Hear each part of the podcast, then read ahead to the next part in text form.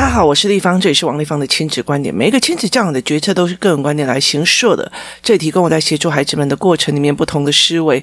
王立芳的亲子观点在许多的收听平台都可以听到。你有任何的问题想跟我们交流，可以在我的粉丝专业跟我联系，或加入王立芳的亲子观点来社群，跟一起收听的听众交流。想陪孩子书写跟阅读破关或加入课程，可以搜寻关关破或身先实书的王立芳线上课程，一起协助孩子们破关。呃，在我在成立关关破的过程里面哦。非常有趣哦！其实我并不是因为想创业而创业的，很多人他都有创业的梦哦，其实我没有。很多人想要当老板哦，其实我没有。那很多人想要当老师哦，我其实我没有。我觉得我的人生其实是一件非常有趣的一件事情哦，就是一直被推着往前走，然后一直一直被推着这样子做哦。那一刚开始，其实呢，呃。就是我一刚开始是陪着我的孩子做游戏团体啊，然后写文章，然后后来到最后共学团火破了，那我后来发现他们的状况不对，我就离开。那当然其实是被人家中伤，因为我不帮别人宣传嘛。那后来到最后，嗯，我后来又呃开始自己自主游戏团。可是，呃，越来越后面，我就越来越少朋友。那越来越少朋友的原因在于是，很多人就觉得说，这世界上只有一个王丽芳，我要扒着他。所以，其实他呃排挤很多其他想要求救的人过来。我跟你讲，王丽芳很忙。我跟你讲，王丽芳怎样讲？其实基本上他们就排挤了非常非常多人。后来到最后，呃，我有很大的困扰是，最近也有人在这样跟我讲，王丽芳，你可不可以不要扮演儿子或者你女儿的学校的呃粉丝专业按赞呢？那你可不可以不要？在那些发文暗赞呢？为什么？因为呃，其实会带给小孩子困扰啊，或者是带给他们困扰这样子哦。那我没有办法打卡，然后我有一次打卡来了二十几个人哦，然后就是为了一杯茶这样。后来我女儿常问我说：“妈妈，这里有呃什么打卡送饮料这样子哦？”然后我就问她，她说：“为什么你不要？”说我为了呃一杯六十块钱的饮料，要把我的隐私曝光出去，这样子我其实觉得不划算哦。那其实他呃，其实后来他发现的，有一次我打卡，后来来了一堆人哦，他他有点吓到这样子。那呃，后来其实很重要的一个原因是因为。嗯，很多的我当然知道，很多的父母在面对孩子的状况的时候是很忧郁，很不知道路要该往哪里走，然后该怎么办的。所以其实呃，我可以理解，我也可以了解，就是有时候会觉得我好不容易抓到一个浮木了，我就不想要别人来拉这个浮木。然后另外有一些人是因为我我好像看到你是我的浮木了哦。有一段时间，有人会在我家门口等哦，所以后来我就为了这件事情开了工作室。然后工作室一刚开始，其实我其实是以游戏团体跟认知来教哦。那所以跟每个妈妈有一些问题，我就会教怎么帮孩子破关，怎么想的。那可是在，呃整个过程里面，后来慢慢的孩子长大了以后，我就发现我的孩子书写障碍嘛。那那个时候，其实像繁体凹槽的时候，在中国淘宝有非常非常多同样的货，可是，在台湾没有人愿意出哦。那时候我们是一家一家去找人家问，然后透过任何关系哦，在这里谢谢非常呃以前曾经帮过我，让这些凹槽呃问世的这些人哦，那一一关一关这样在做。那后来因为凹槽就是找人做了，然后卖出去了。那卖出去的时候，因为我们卖的时候就需要有个公司嘛，所以后来我就去成立公司。然后后来到最后就有人来帮我的忙，说要成立品牌，所以那时候就取了一个叫“关关破”。那其实我觉得在取“关关破”的过程里面呢，我们找了很多的，例如说网页网页设计师啊、网页商或干嘛的没有的。那其实呃，我们用的那个系统其实本身我觉得不是非常好用哦。那因为我自己做过那个部落格，然后所以其实我觉得那个系统其实对我来讲又贵又难用这样子。呃，它是一个呃所谓的套装软体。每次我遇到问题的，那对方就会讲说：“哦，一定是你名字取叫关关破，所以你才会有那么多的关要做。”我觉得这句话，然后变成了他们那一群人在这样说我。我就会觉得很肮脏，你知道吗？我就觉得说，为什么要这样子说？哈，那那个时候有一段时间，我会觉得说，哦，拜托，为什么公司又没钱了？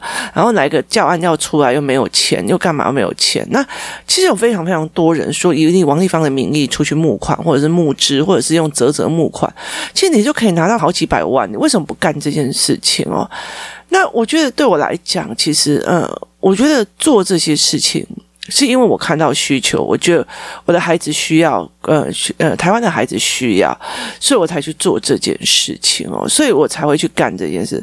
所以其实我并不是因为想要销售或赚钱才去做这些哦，但我也会很希望销售赚钱啊，哦，可以帮助更多的人，就是普及出去，这样可以帮助。后来当然就是来了非常多的仿冒。那我觉得这些东西都呃无可厚非啊。那重点今天在讲的是关关破的这件事情哦，就是因为取了这个名字，所以大家就觉得说，哦，反正你就是取关关破，所以你才会怎样啊？你才会怎样？你才会那么多关才可以破。那呃，其实我觉得。后来我觉得，包括嗯、被人家拐走钱啊，或者是说，其实走公司走的方向并不是我要的、啊。其实有时候会开始开始认命了，就是很多人看到王立芳的时候，是代表是流量、名气跟带动销售哦。可是其实我又是个很。傲娇的人，你知道吗？就是我觉得我没有看过你的孩子，为什么我要隔空帮你问诊？就是每一个孩子卡住的点不一样哦，所以其实像呃家庭呃脉络般的，我会希望看过孩子的问题，看过父母的问题再来想事情哦。那后来再来一件事情，在于是说，后这件事情做完了之后，很重要的一件事情是在于是，嗯、其实像很多人就是嗯、呃、拿钱来告诉我说。你的 p a c k a g e 做得非常的好，那你其实要呃，可不可以帮我这个产品做 promo 这样子？那我就会觉得说。这东西我没喝过啊，你知道吗？而且，其实我常常会跟我的孩子讲说，读书真的非常有必要，因为他有很多的事情，希望我在节目里面用暗示这个产品很好的方式。那我学过大众媒体传播，我当然知道这种所谓的暗示的语言是要该怎么做。可是问题它踩在于是，它是医疗还是非医疗用品的法律的模糊状态上。当然，Podcast 它不受广电法制的呃审判，可是这对我来讲。其实是一件我在踩红线，那你拿那个钱让我去踩红线，在赌我懂不懂广电法，在赌我懂不懂医疗法。其实我觉得那个东西是一个让我觉得非常有趣的一件事情哦。那所以在这整个过程里面，你就会觉得说，怎么呃，加资金又用完了，怎么这个东西又用完了，钱又用完了，或干嘛？那你一天到晚就是在终极啊，然后会觉得怎么又遇到这样子的员工，怎么又遇到这样子的人哦？有些人其实就是想尽办法想要当老师进来，他其实只要你给他教案，他教他怎么教而已，他没有想要具体去思考这个孩子的问题，他甚至不喜欢小孩会吼小孩，但是他会觉得王丽芳你怎么不给我课教？你为什么不捧我？那。其实对我来讲，我觉得你过不了我这一关啊！后来又哦，为什么你遇到都是这种员工？因为在干嘛？后来其实我呃在这。呃，前阵子我就开始来看，就是其实我加入那个 MJ 的那个呃呃财报数字营的时候，那我去看财报的时候，我就发现哇，那是一个另外一个世界哦，他就是一个创业者或者是第二代、第三代，他们为了经营所要去一直补自己的东西的一个团队。那所以其实他们在里面很多人，就是互相互讲学长姐干嘛的没有？那很重要的一个概念的问题在于是说，在那整个过。程里面，我开始去看的所谓创业者的一些呃文本或文章或者是事情哦，那包括最近的那个什么何飞凡社长的 CEO 彻夜未眠哦这本书哦，其实我在看那个整个过程的里面哦，我忽然发现了一件事情哦，就是对他来讲，或者是对很多的创业者来讲哦。终极这些代际，就是公司没有钱了哦，跑钱哦，然后找钱找钱来维持公司的经营这件事情是三不五时都会发生的哦。就是呃，其实你的呃资金的现金流够不够？然后你要不要找钱？你要不要募资？那你要不要呃去找什么钱过来？这样就是对他们来讲，这跑三点半以前都说少跑三点半是常常的事哦。就是你的资金的运用会其实。实让人就觉得这件事情很平常哦。那呃，他们就讲说，遇到烂员工这件事情哦，就是一个员工带坏了所有整个呃公司氛围哦，这也是常有的事。有些人就是要我来混日子的啊，我来做什么？他永远都会抱怨老板，抱怨老板不给我什么，抱怨老板不给我什么。当他想要进来的时候，他想尽办法表现非常好。进来的时候，你叫他做任何事情，他就给你摆烂。就是完全摆烂。然后你其实会觉得说，小孩你就要对他怎么样，他就会吼小孩，会骂小孩，就是用的方式其实都很不对这样子。那包括呃手脚不干净的啊，然后包括有很多的问题点，几乎都会出现。那呃，其实有人就问，为什么你王地方都遇到这种状况？后来我才会发现，这些讲这些话的人都没有创业过，然后他们甚至就会觉得说，这个东西是命运，就是你看，你看，随温才会遇到这些人，你要那种怎么样，有的没有才会遇到这些人哦。那其实我觉得，在这整个过程里面，我在看那个 CEO 彻夜未眠，或者是还看他一些所有的创业者的，像包括呃。有一些像呃，我之前在立法院认识的朋友，有好几个出去创业，然后他们在讲这整个过程，就遇到烂员工啊，因为干嘛有的没有。那其实就像 MJ，他其实呃财报啊，他的团队很厉害，他也曾经遇到烂员工很多啊，所以后来才会遇到，就是说这这种员工到处都有，只是。呃，会在哪时候出现而已哦，所以其实为什么我们会觉得说，哎，这个东西早晚都会有，然后有些不负责任的人，说哈，我还给你擦杯哦，没有责任心的也是会有。为什么当初我会认为说，我怎么那么倒霉？我怎么又资金不够啊？为什么不会看人？为什么怎样？给我这样概念的人哦，他通常是没有所谓的创业经验，他也没有经营企业的经验的，可是他却会觉得说，第二天不要跨栏啊，这个这个人当初你用他不是好好的嘛？那为什么后来就会变了？就是他其实反过来质疑你，就是他不会去质疑那个员工的摆烂，然后说。手脚不干净或干嘛，他反过来质疑，呃，我我这样子哦，包括其实我们公司其实没有所谓的呃打卡钟或干嘛，可是你在这整个过程里面，你会很明白知道你待机无做，你事情有没有做出来，这才是一个重点哦。所以在这整个过程里面，我就觉得非常非常的有趣。那有一段时间，我陷入了非常大的纠结，说为什么我那么倒霉？为什么怎么样怎么样？我都在我在在帮台湾做事，我在帮很多小孩做事，为什么我这么的衰？为什么怎么样？有的没有？后来我。突然领略了，就这是创业者的日常，就是你进去厨房，你一定会遇到热。你今天想要当厨师，你一定要一直甩锅，一直甩锅练锅子。你要练洗菜，你要。懂食材，这是必备的。你没有说，呃，我进去一个餐厅里面，我要当一个顶级的厨师，我不要烦，我不要吵，我不要别人呃 OK，我不要什么，我就是要大家每个人都捧着我，然后我在非常优雅的做着一个餐厨。其实那个东西其实是一个很不切实际的想象哦。其实就像呃很多人会想要梦想开咖啡厅哦，可是问题在于是咖啡厅里面有多少的 know how，就是咖啡要怎么做，蛋糕要怎么去跟人家批，或者是。是蛋糕要怎么买进货，然后呃，餐点跟咖啡之间的所谓的呃，就是搭配价应该要怎么样才可以 promote 出去？我的营销要怎么算？例如说，像呃，我常常会跟我的儿子在讲说，请你有没有发现咖啡厅，汤就是尤其是独立咖啡厅，在三点以后他就不会营业，为什么？那因为台湾人。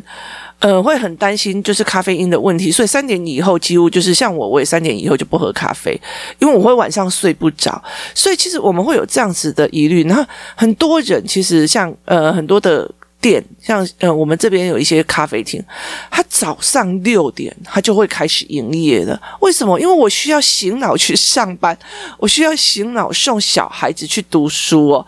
所以其实呃，在很早很早的时候喝一杯咖啡醒脑是有一个必要的哦。所以其实他那要不要小走报表，要不要干嘛？所以有时候我在看有一些创业者哦，呃，他会跟我一样，就是因为他的量很多，像现在很多的团购商或干嘛的，他的量很。多，然后一天到晚要喷墨新的，一天到晚要发掘新产品，一天要干嘛？他完全没有办法去思维，就是我这些做到是。就是白忙的，还是他其实是真的有利润的哦？所以其实在这整个过程，他没有去做那个加减账，而做的是心酸的。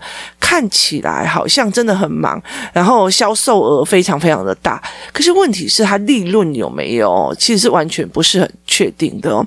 所以很多人其实一直在做这件事情。当成为一个创业者的时候，等下去看的时候，你会很清楚的一件事情。例如说，我们跟大家讲，不要把小孩做比较或干嘛。这样子哦，可是其实当一个老板，他会不会做把员工做比较？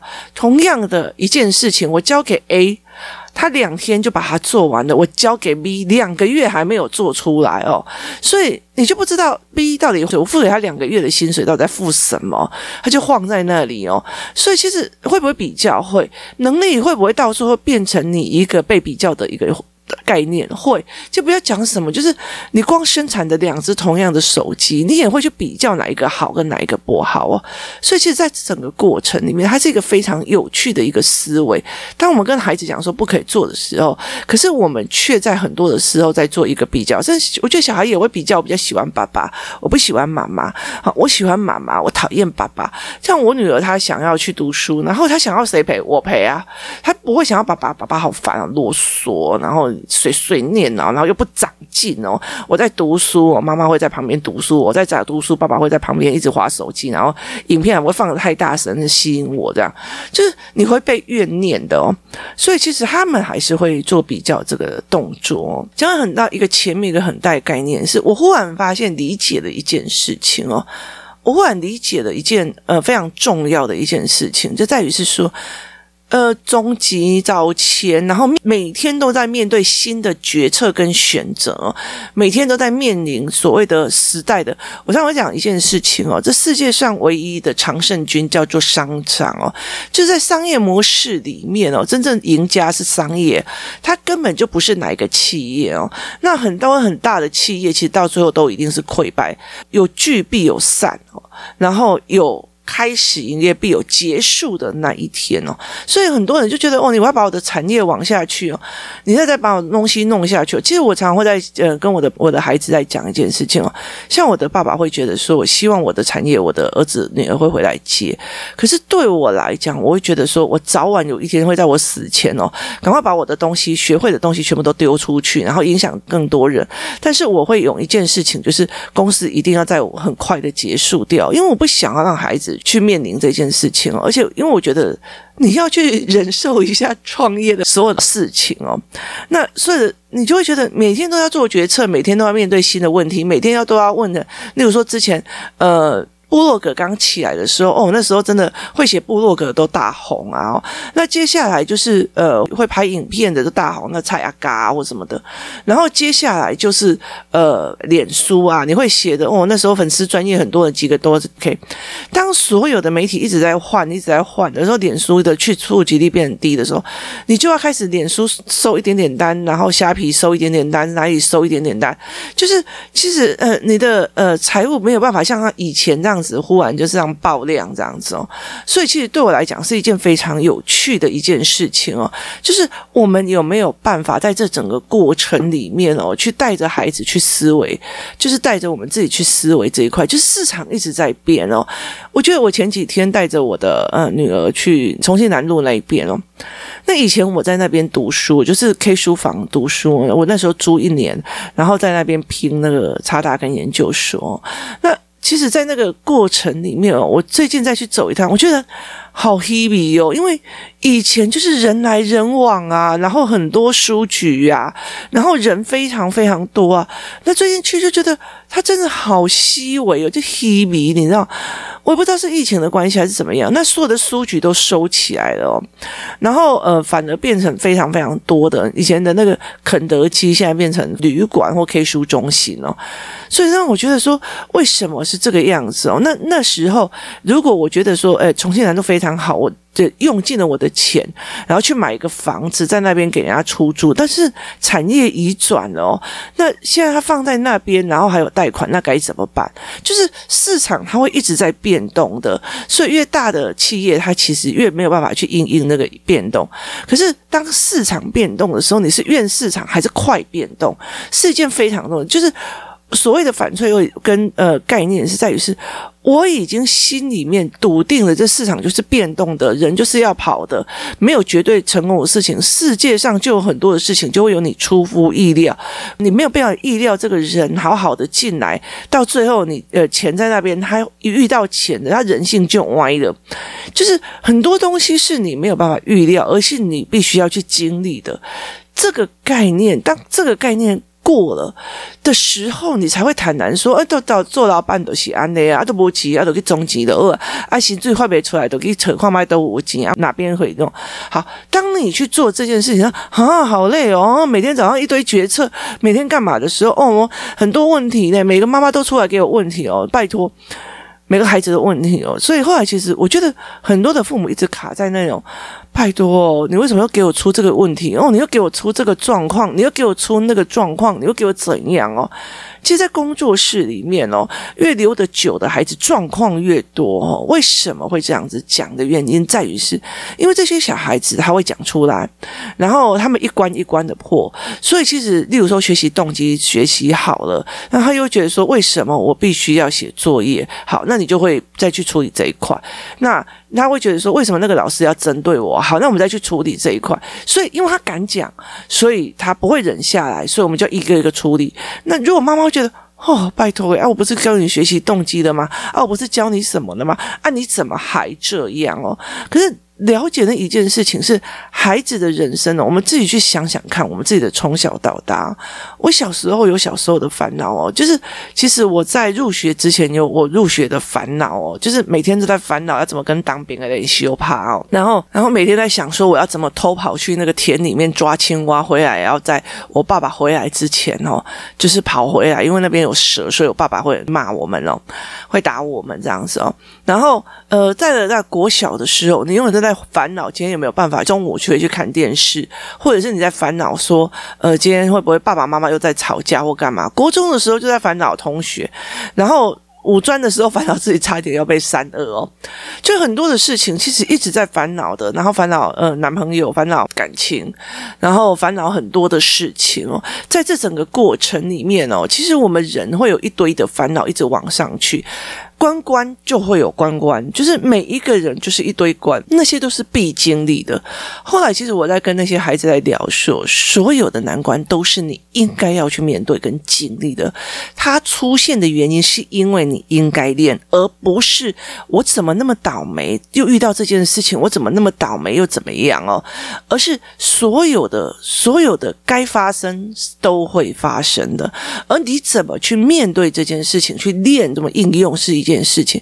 就好像，呃，你今天你开了一场电玩，它每一关就会有每一关不同的关卡，就是你就是一直要往前走下去啊，看谁撑得久啊，你不能直接说收哈我不玩了啊，人生就是这样子啊，所以其实后来我才会理解一件事情哦，就是如果我就觉得说哦。我只要教这个小孩就好了哦，这一辈子就不要你了，没有办法哦。其实他就好像是说，你创业了以后就没有永恒的企业，你知道吗？Nokia 再怎么大，它其实也败了哦。那没有那么永恒的，其实嗯，今天你如果说哪一个非常大的企业，或者在五十年后，它也不算个什么了。它就是这样子，有开始必有结束哦。然后每一关都会有因为时代的演变而转换哦。例如说以前的那个。Konica 哦，现在也没有办法了，就是因为他没有办法因应哦，就是。大品牌哦，那现在反而是小的，就是说以五百大企业可以活过五十年的，大部分都是小企业哦，然后而且是生活必需品，并不是我们常常去听得到的那些企业。后来我才会理解一件事情，把会变这件事情，把会有很多问题的这件事情，人生就是有很多的关卡的这件事，视为理所当然而去面对它，而不是在每一关来的时候就觉得哦，我的儿子怎么又这样。哦，我的女儿怎么又这样？我的怎么样又怎么样哦？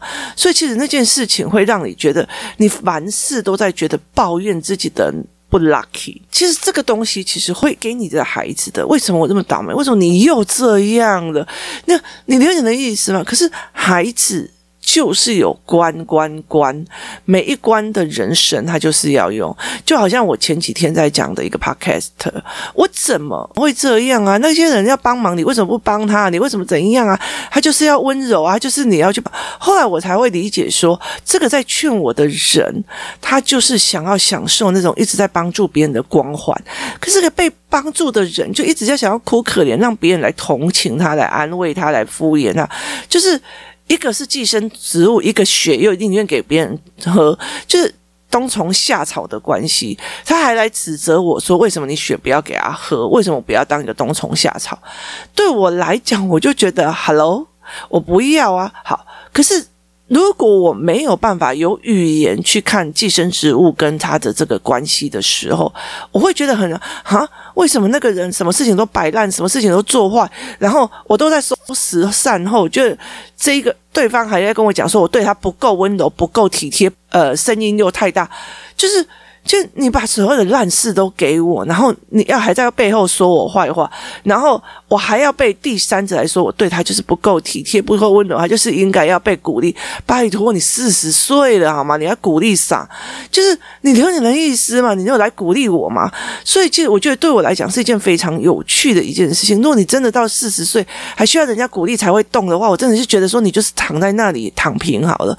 我觉得那个东西对我来讲真的是太无趣了，你知道吗？牛郎店也可以，或者是制服店那些都可以，就是你就躺在那边等人家鼓励，那那些人就一定会变得很厉害嘛。一上酒家，然后那些小姐在鼓励你，她就会变得很厉害嘛。那些人就是厉害的。我觉得我不是很相信这一点哦，这是哪来的逻辑哦？所以其实对我来讲，后来大家说我可以看懂哦，原来你们的是寄生关系，那我就可以淡然的去面对。可是我是要到多大，付出多少代价，一直觉得明明就那个人这样，我为什么不公平？然后我很受伤的过程里面，我才看清楚他们冬虫夏草寄生关系。所以当我可以理解的时候，我就放下了。哎，冬虫夏草啦哦，哎，几类的是被讲 keep 好耶，啊，几类的是被好又个享受自己被牺牺牲的那种感觉。对我来讲，我就觉得我放下，要不然我其实会很痛苦。说我都已经做成这样，我还被你们讲说不够温柔，是怎样？好，所以其实在这整个过程里面，当你可以看清楚了，那你的孩子人生里面一定会遇到这件事情。他怎么用这个东西去解释？他没有办法解释，他就会困在那种。我明明对妹妹那么好的，妈妈还说我怎样？他一定会遇到这样子的状况。那妈妈在享受着照顾弱小的。光环哦，那其实我觉得那个东西是很过瘾的一件事情哦。其实像以前我会觉得说。我很气我妈妈一天到晚她不离婚的一个原因，就是在讲说，呃，我要为了三个小孩而活下去而不离婚这样。我后来就觉得说，那明明就是你自己的问题呀，关我们三个什么事情啊？拿我们三个当借口哦。我后来就觉得，哦，对，我妈妈都是为了我们不离婚，我妈妈都是为了我们才忍受这个，我妈妈都为了怎样有的没有的。后来才发现忍受的是我爸，然后呃，我们是一直被拿起来当一个借口，他只是把我们当成他不勇敢的借口。Hello，当我可以理解的时候，我就没有那么大的愧疚感了。你要离婚就离婚，关我屁事！不要拿我当借口哦，我就会直接回给他这一句话。那个时候我的心就是坦然的。所以其实每一个孩子一直到了很后面，他要怎么样的语言去解释，就是一步一步的教上去。没有一件事情你要忍耐了，你要分享。就可以解决这件事情，你一定很不舒服吧？他必须要有非常多的语言哦，那个是寄生关系啊，他们两个的关系就是一个愿打一个愿挨，他们两个两个的关系就是一个在享受佛光，一个在享受奉献。当你可以去解释这件事情的时候，那个东西才可以淡然跟放下。而我们在这整个过程里面的时候，我们是协助孩子在每一次遇到事情的时候，还有这些解释的语言去做这件事情哦。所以对我来讲，我觉得后来慢慢的，我就会理解一件事情。情，我常常会跟很多的父人在讲说，嗯，我们在跟面对孩子，跟面对人生，跟我们面对创业是一样的。你每天都在想，今天老师讲的这一句话，我应该该怎么回？小孩回来问我这一句话，他面对的霸凌，好，我应该该怎么处理？好，接下来我跟你讲，国小有霸凌，国中有霸凌，高中也有霸凌。北一女有霸凌，然后那个什么烂的流氓学校也有霸凌，但是他的霸凌是不一样的模式，所以其实他到处都有事情，他永远都在考验你怎么面对、怎么解读、怎么去问问题。所以当你呃遇到问题的时候，哦，又来了，哦，又找我麻烦，又怎么？其实到最后你只是教孩子的抱怨，而你永远都不会甘愿的去面对这一块事情。永远都不会去甘愿，反正创业嘛，就是这个样子啊，就是因为你总结，因为你找新产品，因为去找呃销售的网络，一样，一样，永远都在学东西，就是这个样子啊。时代都变啦，啊，都都都在往下，这是一个非常非常重要的一个概念哦。时代变了，所以呢，我要怎么做哦？例如说，像有一些背包客旅馆，他马上就改成 K 书中心，为什么？因为疫情的关系，所以没有国外的客人，他们一直在转变，在做这件事情哦。其实。创业人生就是这个样子，把变变成常态，人就是会变，就是会变，这世界就是一直在变哦。我们爸爸妈妈那个年代，一个工作吃二十五年哦，然后不用长进也没关系的年代已经过了哦。那我们要去让孩子觉得说，哎，没有啊，就是事情来了就做啊，事情来了就弄啊，事情来了就处理，事情来了就弄，习以为常。这世界上唯一不变的就是凡事都会变，唯一不变的是。挫折问题会一直一直的来，Enjoy it，OK？今天谢谢大家的收听，希望大家对小孩所有的层出不穷的问题不要再讲又来了，因为那是常态。你在面对小孩幼儿有幼儿的问题，国中有国中的问题，国小有国小的问题，他找老婆有找老婆的问题，他娶老婆都有各自不同的烦恼跟问题，这。才是常态，没有人想要折磨你。今天谢谢大家收听，我们明天见。